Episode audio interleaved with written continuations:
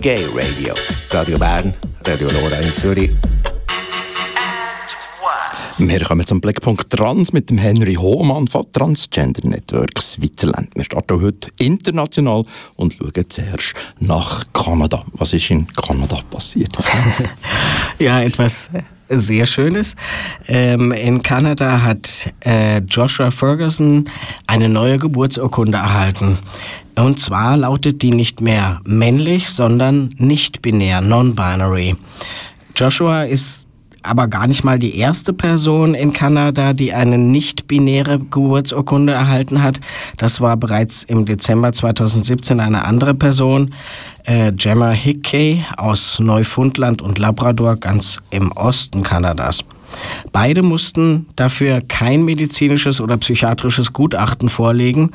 Ähm, die Bedeutung der Geburtsurkunde in den USA und auch in Kanada ist vergleichbar mit der Änderung des amtlichen Geschlechtseintrags hier in Europa und hat also weitreichende Bedeutung.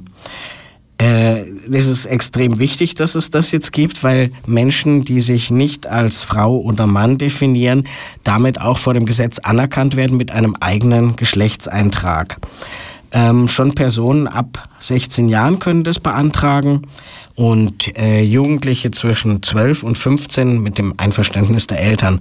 Für noch jüngere Kinder gibt es äh, allerdings kein Verfahren, um einen non-binären Eintrag zu erhalten. Eine Personenstandsänderung Mann, Frau oder junge Mädchen, das geht schon, aber non-binär erst ab, ähm, ab, 6, also ab 12 eigentlich, ja.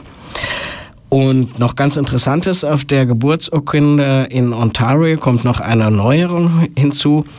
Ähm, also neben der Möglichkeit, statt ein M und F ein X für Non-Binary zu erhalten, hätte sich Joshua auch aussuchen können, gar keinen Geschlechtseintrag zu erhalten, also das komplett wegzulassen.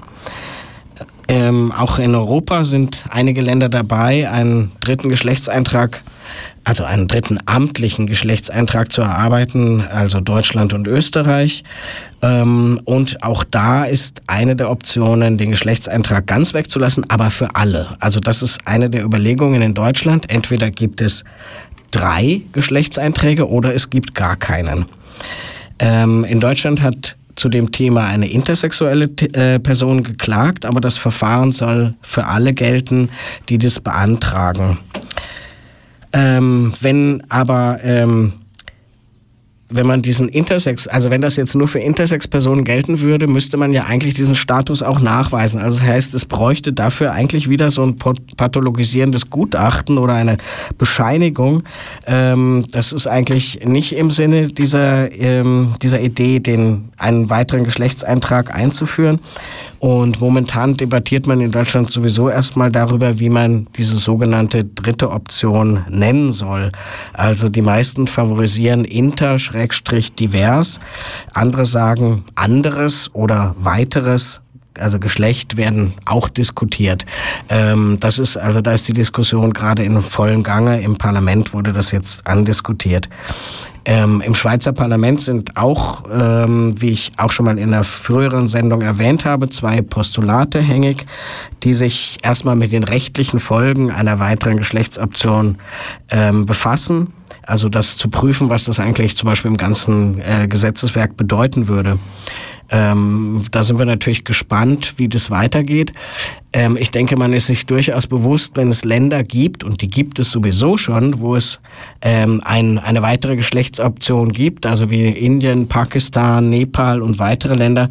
Wenn Personen aus diesen Ländern in die Schweiz einreisen, muss man ja auch überlegen, wie man die erfasst wenn die ein X im Pass haben, kann man ja nicht einfach ein F oder ein M draus machen. Also ähm, insofern ist es höchste Zeit, dass man sich da ähm, Gedanken drüber macht und darum auch deswegen hoffe ich, dass diese Postulate weiter behandelt werden. Wir kommen von Kanada jetzt nach Europa, nach Portugal. Portugal hat ein neues Transgesetz eingeführt, aber da gibt es ein grosses Aber. Genau, leider. Äh, Im April haben wir so gemeinschaftlich gejubelt, dass Kanada ein sehr fortschrittliches, äh, dass Portugal, Entschuldigung, ein sehr fortschrittliches Gesetz einführen möchte, ähm, das eben auch einfach auf der Selbstbestimmung von Transpersonen beruht. Ähm, Und jetzt hat der portugiesische Präsident allerdings sein Veto gegen dieses Gesetz der geschlechtlichen Selbstbestimmung eingelegt, weil er der Meinung ist, dass Minderjährige nicht selbst über ihr Geschlecht befinden können, sondern dass Gutachter dies befürworten mussten. Und ähm, im Entwurf dieses Gesetzes ist eigentlich gedacht, dass man ab 16 das selbst bestimmen kann, als jugendliche Person und die Eltern noch zustimmen müssen, aber da äh, ist eben nichts, zu Recht nichts verlangt von einer, von einem Gutachten.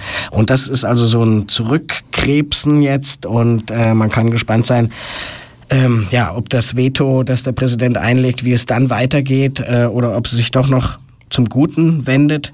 Aber es ist tatsächlich so, dass in vielen Ländern ähm, das Alter, ab dem Kinder und Jugendliche selbst offiziell über ihr Geschlecht entscheiden können, immer ein heftiger Diskussionspunkt ist.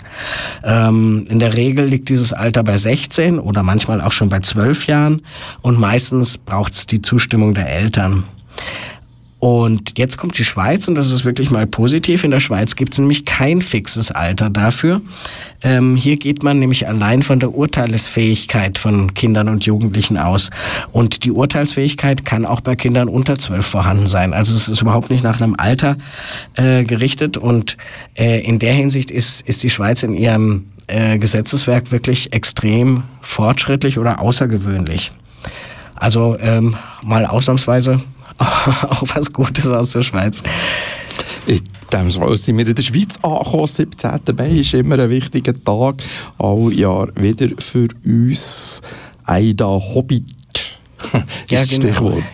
ja, was sich jetzt so langsam anhört wie äh, ein Element aus Herr der Ringe. Das ist der internationale Tag gegen Homo- und Transphobie und auch Lesbo, Biphobie und Interphobie. Ähm, äh, anlässlich dieses Datums, 17. Mai, gibt ILGA Europe, die europäische LGBTI-Dachorganisation, die sogenannte Rainbow Europe Map heraus, ähm, die für die Mitgliedsländer des Europarats jährlich eine Rangfolge der LGBTI-Freundlichkeit erstellt. Unangefochten auf den ersten drei Plätzen sind eigentlich schon seit Jahren Malta, Belgien und Norwegen. Ähm, die Schweiz hat sich verbessert gegenüber dem letzten Jahr und liegt jetzt immerhin schon auf Rang 22, obwohl das eigentlich kein besonders guter Rang ist. Ähm, zu dieser Verbesserung beigetragen haben konkrete rechtliche Maßnahmen äh, wie die Stiefkindadoption, aber mit berücksichtigt wurden auch andere politische Entscheidungen, zum Beispiel die Annahme der sogenannten Istanbul-Konvention. Das ist eine ähm, Konvention, die sich gegen Gewalt an Frauen, eben auch Transfrauen richtet.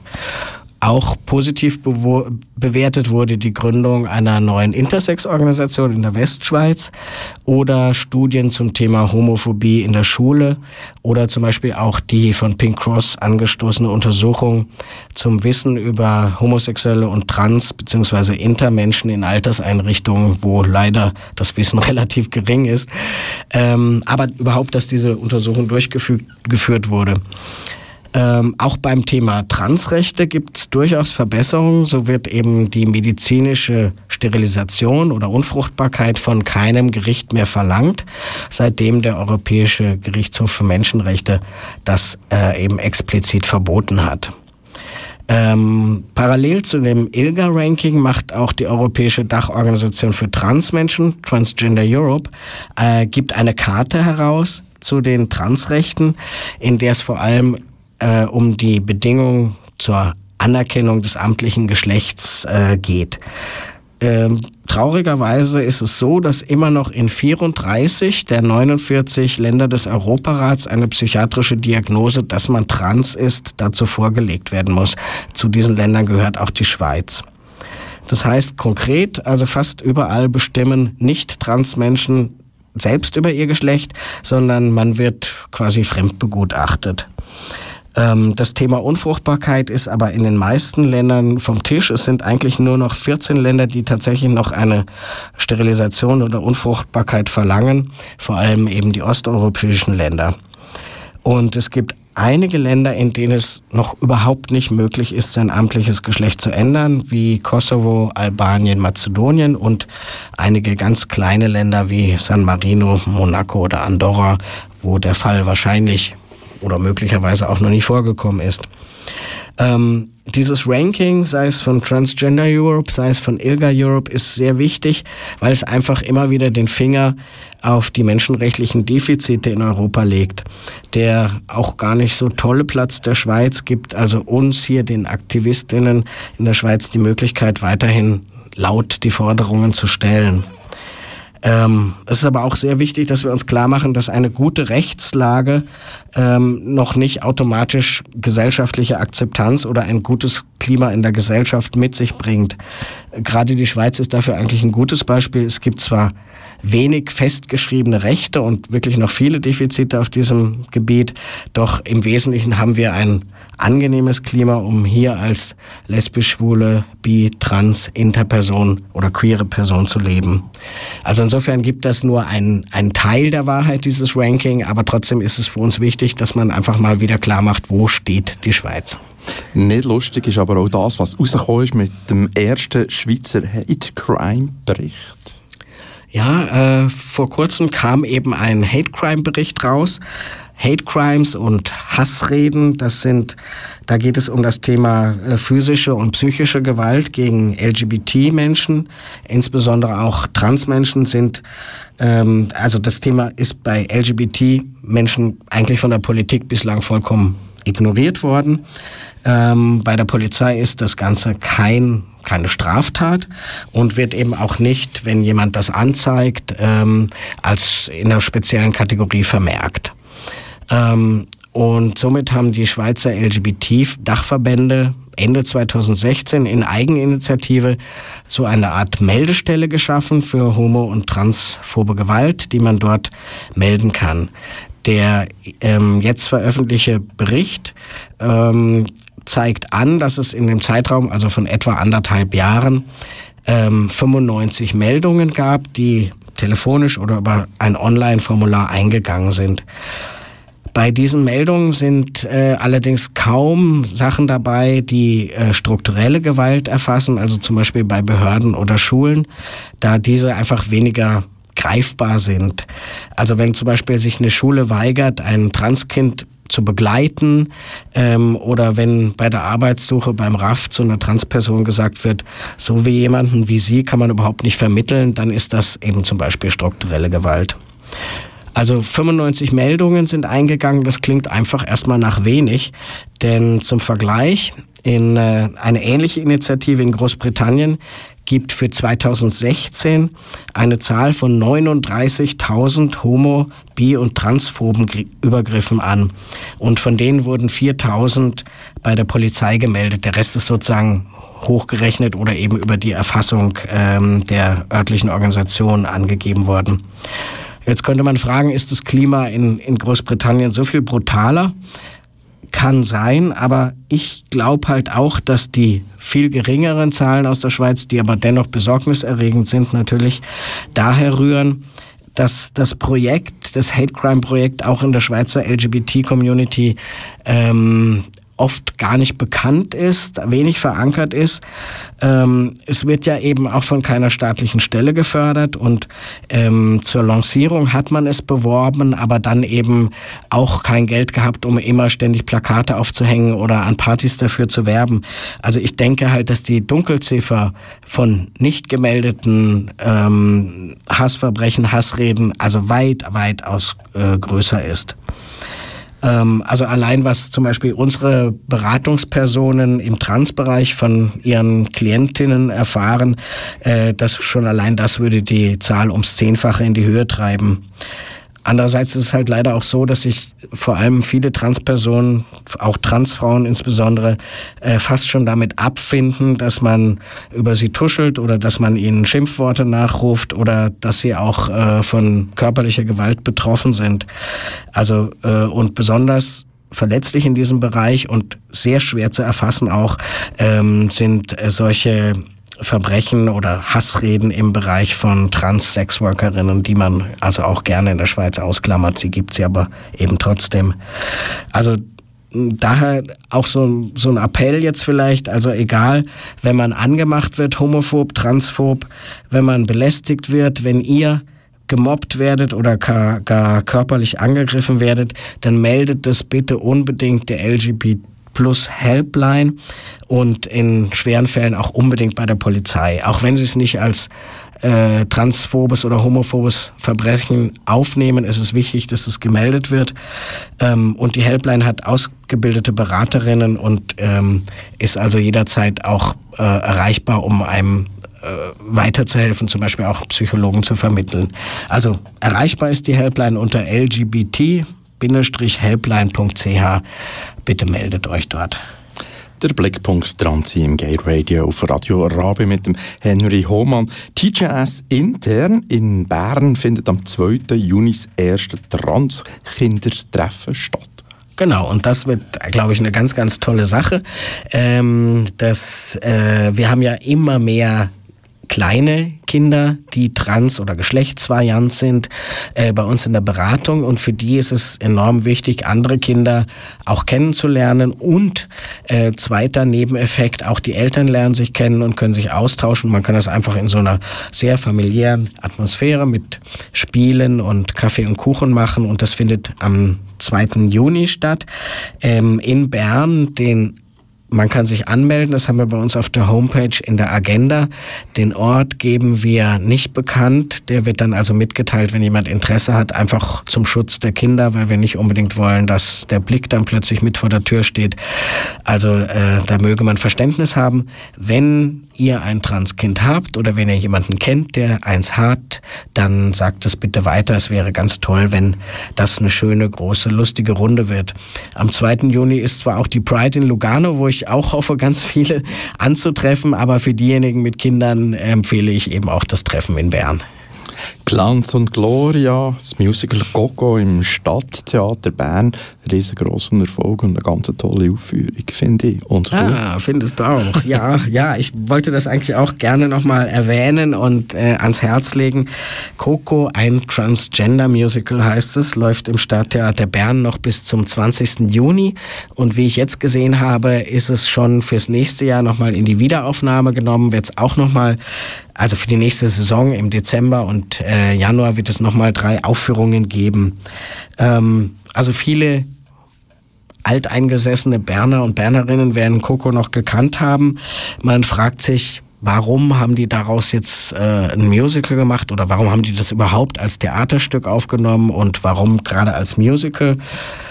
Ähm, ja, es ist ähm, äh, ja schwer zu sagen, warum als Musical, aber ich finde es sehr spannend, dass man daraus kein Theaterstück gemacht hat, um diese ja doch sehr tragische Geschichte darzustellen, sondern mit dem Musical wird ganz oft äh, diese Geschichte aufgebrochen und es gibt auch sehr komische Szenen, es gibt viel Choreografie und mit dem Singen wird noch eine weitere Ebene transponiert. Das finde ich sehr spannend und sie haben noch einen weiteren tollen Kunstgriff gemacht, um Coco darzustellen, haben sie die Figur aufgespalten in die Frau, die sie war, und in ihren Körper. Und das wird einfach von zwei Personen gespielt und dieses Miteinander und oft eben auch gegeneinander zwischen der Frau und dem Körper, das wird dadurch sehr ja, handfest und äh, sehr handgreiflich dargestellt. Also ist, äh, ich finde es ein großartiges äh, Stück, was eben mehr ist als nur eine Geschichte einer bestimmten Transperson. Davon lösen sie sich, wollen sich bewusst auch ablösen, sondern es geht ganz viel um das Thema Identität und das ist ein Thema, was ja nun eigentlich alle beschäftigt. Und ähm, was, was auch noch sehr gut ist, äh, es ist nicht so eine eindimensionale Sichtweise, nur die Sicht von Coco, äh, sondern es zeigt auch, ähm, wie schwierig und problematisch es für zum Beispiel den Partner war oder für die Familie äh, mit der Thematik eben damals in den 90er Jahren ohne Internet, ohne viel Information klarzukommen. Und eigentlich genau die Probleme, die da angesprochen werden, gibt es heute natürlich auch immer noch. Es ist nicht so, dass Eltern grundsätzlich jubeln, wenn sich ihr Kind als trans outet.